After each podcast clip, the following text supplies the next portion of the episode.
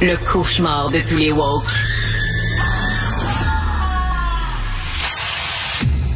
Alors, vous avez vu ça dans le journal des immigrants qui sont déjà bien intégrés ici, hein, qui travaillent, euh, préposés, infirmières, etc.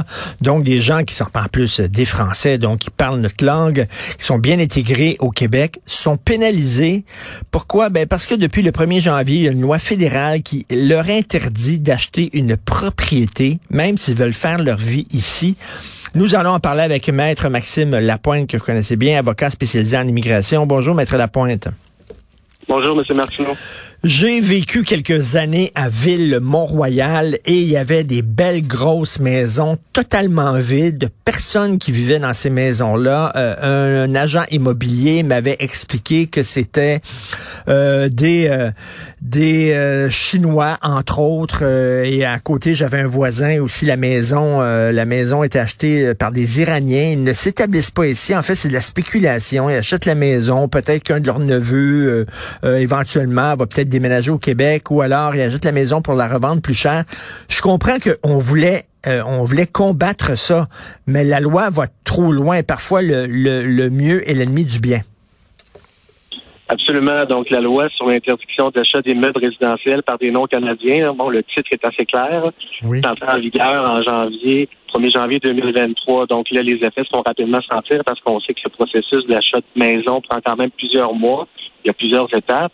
Et euh, là, ça sort directement dans les médias. Donc, pour des gens qui ont aucun but spéculatif, parce que c'est vrai ce que vous dites à l'effet qu'il y a beaucoup de gens qui investissent dans l'immobilier. C'est une tendance qu'on voit plus peut-être en Asie, euh, peut-être en Europe, mais en mmh. Asie, en Chine, exemple, les gens achètent des condos et les laissent vides. Nous, au Québec, ben on oui. trouve un locataire pour le rentabiliser. Donc, c'est une pratique qu'on est peut-être moins habitué euh, au Québec, mais ne serait-ce qu'elle existe et le gouvernement a voulu contrôler.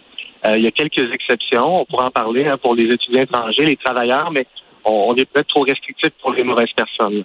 Est-ce qu'on pourrait dire euh, si vous euh, si vous êtes ici, si vous vivez ici sur le territoire, ben cette loi-là ne s'applique pas à vous. En fait, ce qu'on veut viser, c'est les gens qui sont à l'extérieur puis qui achètent des maisons ici puis euh, qui nous empêchent de pouvoir vivre dans la maison. C'est un peu ça, là quand même, mais il y a aussi, bon, la loi est entrée en vigueur, il y a le règlement, donc le, règlement, lui, dicte les exceptions. Donc, rapidement, je vous hmm. dis, il y a une modification qui doit être faite au règlement sur l'interdiction d'achat des meubles résidentiels par des non-canadiens parce qu'elle vient contrôler les étudiants et les travailleurs. Donc, c'est très contraignant pour les étudiants. Donc, on voit qu'il voulait, le gouvernement voulait contrôler l'achat d'immobilier, surtout à Vancouver, par des étudiants étrangers avec l'argent de leurs parents. Donc là, on est sur euh, cinq années euh, euh, de déclaration de revenus, une présence effective au Canada de 244 jours à chaque année. On limite la valeur de l'investissement à 500 000, donc des maisons à 2 millions. Là, c'est pas vrai qu'un étudiant étranger ben qui déclare 2 000 de revenus par, année va pouvoir l'acheter. Donc pour les étudiants, on est quand même allé faire, je vous dirais, ce qu'il fallait. Là. Il y a une limite d'un seul immeuble résidentiel. Mais pour les travailleurs, là, là où c'est trop contraignant, contraignant, pardon, c'est qu'on demande euh, trois ans de travail à temps plein dans les quatre dernières années et on veut trois déclarations de revenus aussi dans les quatre dernières années. Euh, il y a aussi une limite d'un seul immeuble résidentiel, ce qui est correct, mais euh, ça devient difficile de démontrer trois ans de déclaration de revenus. Exemple, si on vient d'arriver ou si on a on, est encore dans un permis de travail de deux ans, on commence. Donc, on pourrait assurément élargir l'exception pour les travailleurs étrangers. C'est ça le sujet du jour. Ben oui, alors euh, on sait, là, bon, là, on parle de cette famille-là, mais il y, en a d'autres. Là, on dit qu'il y a une centaine d'acheteurs qui sont touchés euh, euh, au Québec par la loi fédérale.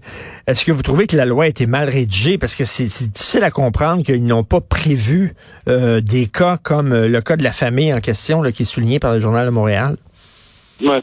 Ben, la, loi comme telle est assez, est assez large. Elle vient aussi contrôler aussi en passant les gens qui encouragent les transactions qui, qui, qui interviennent dans le projet. Donc, c'est pour ça que les notaires veulent pas se mouiller, là, hmm. les agents immobiliers. Tout le monde est un peu frileux là, pour le moment. Et le règlement, lui, comme je dis, vient dicter les conditions. Est-ce que les conditions sont trop sévères pour les travailleurs étrangers? Euh, la réponse est oui. Mais l'esprit de la loi n'est euh, pas mal fondé pour autant. Le gouvernement a bon mm qu'il y avait justement, comme vous dites, des investisseurs étrangers ben, qui venaient euh, donc on, est là-dedans. Il y a plusieurs provinces. Peut-être qu'il pourrait avoir un aspect plus provincial aussi au niveau des exceptions. Peut-être le gouvernement du Québec lui, pourrait essayer de se mêler au débat en disant oui, c'est une loi fédérale, mais moi, sur mon territoire, exemple, euh, je vais autoriser les gens qui ont un certificat de sélection du Québec. Donc ça, ce serait déjà une belle avancée au provincial aussi pour se mêler du débat.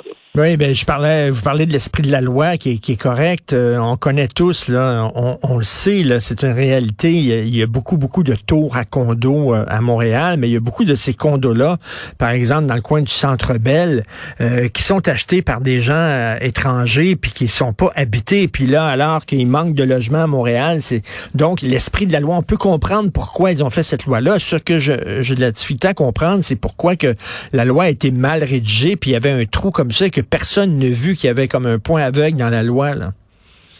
Mais entre les deux, justement, entre une loi qui est rédigée, disons, par le politique hmm. et l'interprétation de la loi qui, est jugée par les tribunaux, ben, c'est là que les tribunaux vont pouvoir prendre des décisions aussi qui vont avoir pratiquement force de loi sur hmm. le, le, le, critère. peut-être que ça va assurément s'élargir parce que là, on voit le règlement est très restrictif mais aussi les, il y, a, un, ou deux dossiers déjà mais euh, qui sont judiciarisés, des condos vendus sur plan en 2018. Qu'est-ce qu'on va faire avec ça? Donc, je pense que c'est un sujet qui va bouger très Ah oui, donc, donc, parce que là, eux autres veulent, en fait, là où ça bloque, c'est que les notaires disent, ah, nous autres, on veut pas toucher à ça. Les autres veulent acheter une maison. Il n'y a aucun notaire qui veut toucher à ça parce que la loi est floue. Donc, on attend tous que, finalement, il y a un tribunal qui se prononce sur la loi. Et après ça, ben, tout le monde va dire, OK, maintenant, c'est clair, on y va ça va revenir aussi dans les dans les mains du politique très rapidement. Peut-être que le gouvernement va devoir retourner à la planche à dessin mhm. au niveau des exceptions. Puis on aurait juste à publier, exemple, un projet de règlement dans la Gazette officielle. Euh, il y a une période de publication. Ensuite, l'entrée en vigueur pourrait se faire très rapidement. Donc, modifier un règlement par le gouvernement du Canada, c'est pas quelque chose qui est impossible à faire. Tout à fait. OK. Merci beaucoup pour ces éclaircissements. Maître Maxime Lapointe, avocat spécialisé en immigration. Bonne journée. Ça fait grand plaisir. Merci. Merci.